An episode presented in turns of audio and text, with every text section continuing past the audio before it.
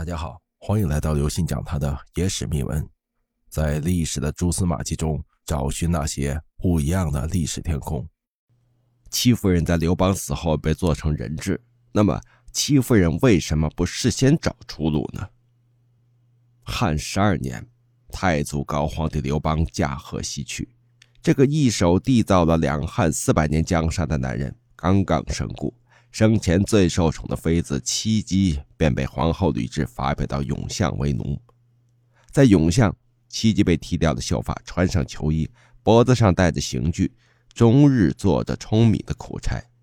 戚姬不堪受辱，创作了一首诗，没日没夜地唱着。诗里面说：“子为王，母为虏，终日冲薄暮，常与死为伍。相离三千里，当水使告汝？”说的是他妻姬有子为赵王刘如意，但子与母相隔三千里，不得相见，音信也不得传。他妻姬正在死亡的边缘，但是却没有谁把这个坏消息告诉给赵王刘如意。这首被后人命名为《冲歌》或者《戚夫人歌》的诗作，没能传到赵王刘如意的耳朵里，却传到了吕后的耳朵里。听到了《冲歌》，吕后怒不可遏。好你个七姨，还想靠儿子讨伐我吕雉吗？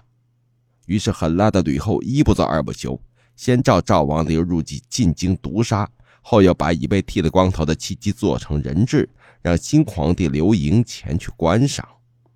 刘盈见到人质方知是戚姬，于是怒了，大为悲痛，一病不起，在病床上数落母后吕雉：“你的所作所为已经击穿了做人的底线。”我是你的儿子，已经没脸治理天下了。那么，如果如果如果能够重来，戚姬能否选择出一条出路，避开被吕雉做成人质的命运呢？其实啊，戚姬原本选的路就是一条可以避免被做成人质的路，奈何戚姬对手吕雉的套路太深，手段太野蛮，最终导致戚姬一败涂地。对于戚姬来说，避免被做成人质的最好办法，就是扶持自己的儿子刘如意上位。戚姬其实也选择了这条路，每次陪着老皇帝刘邦东去啊，都在老皇帝刘邦面前啼哭，求老皇帝改立太子。老皇帝呢，也是真的出力，也在想办法改立太子。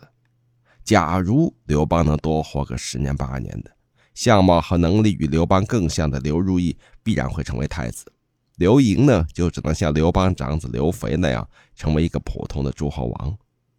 吕雉自然心里也明白，刘邦多活一日，儿子刘盈的储君之位就一日不稳。于是吕大太后做了三件事，加速了刘邦的死亡。第一件事，吕后诛杀了彭越；第二件事，吕后请来了商山四号；第三件事，吕雉逼刘邦上前线和英布硬拼。据史料记载。彭越被诬谋反，但没有实质性的证据，所以刘邦将彭越逮捕后又释放了，只是削去了彭越的王位，流放了彭越。彭越在流放的路上碰见吕后，痛哭流涕地求吕后帮助。吕后表面上答应了，背地里却建议刘邦除掉彭越。刘邦听从了吕后的建议，于是彭越被诛杀，被灭族，彭越的尸身也被做成肉酱分发给各异姓王。说不定啊，把彭越尸身做成肉酱的主意也是吕后出的。淮南王英布接到彭越尸身做成肉酱后啊，大为惶恐，着手策划起谋反。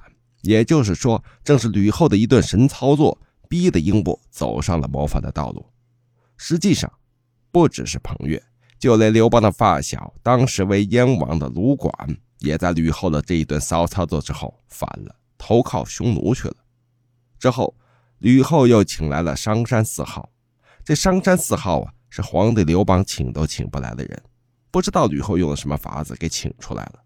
商山四号一来，正赶上英布谋反，皇帝计划派太子刘盈前去平反。四个老人一商量啊，英布乃是跟过项羽的悍将啊，太子刘盈只是一个乳臭未干的毛头小子，根本就不可能是英布的对手嘛。收拾英布呢，那还得让太子的老子刘邦去做。于是乎。在商山四号的建议下，吕后到刘邦面前痛哭流涕，请刘邦强撑着，您呢到前线去跟英布硬拼吧。见此情形啊，刘邦的心里拔凉拔凉的，却也无可奈何。自己不去，太子不去，派别人去。一旦评判成功，等于一个英布倒下去，另外一个英布站起来啊。在平英布的过程中，刘邦被刘建射中，病入膏肓。评判归来的刘邦对刘盈愈发的不满，愈发想着要改太子。但在见到商山四号之后，刘邦又改变了主意。刘邦彻底明白了，吕后在暗地里做了很多事情，自己也着了吕后的道。于是刘邦痛苦的写下了《红谷歌》，之后病情愈加严重。据史料记载，刘邦倒在病床上，吕后寻遍良医，但刘邦却拒绝医治。为什么刘邦会拒绝医治？有腹黑的朋友认为，接受医治，刘邦或许立马就得见阎王；拒绝医治，没准还能多活几天。这种想法虽然是腹黑了一些，但也不是没有什么道理。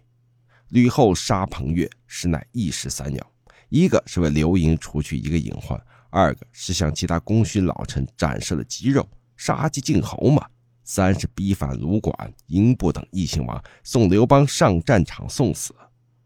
咱们腹黑点讲，刘邦在战场上受到的流箭，指不定是从哪个方向射来的呢。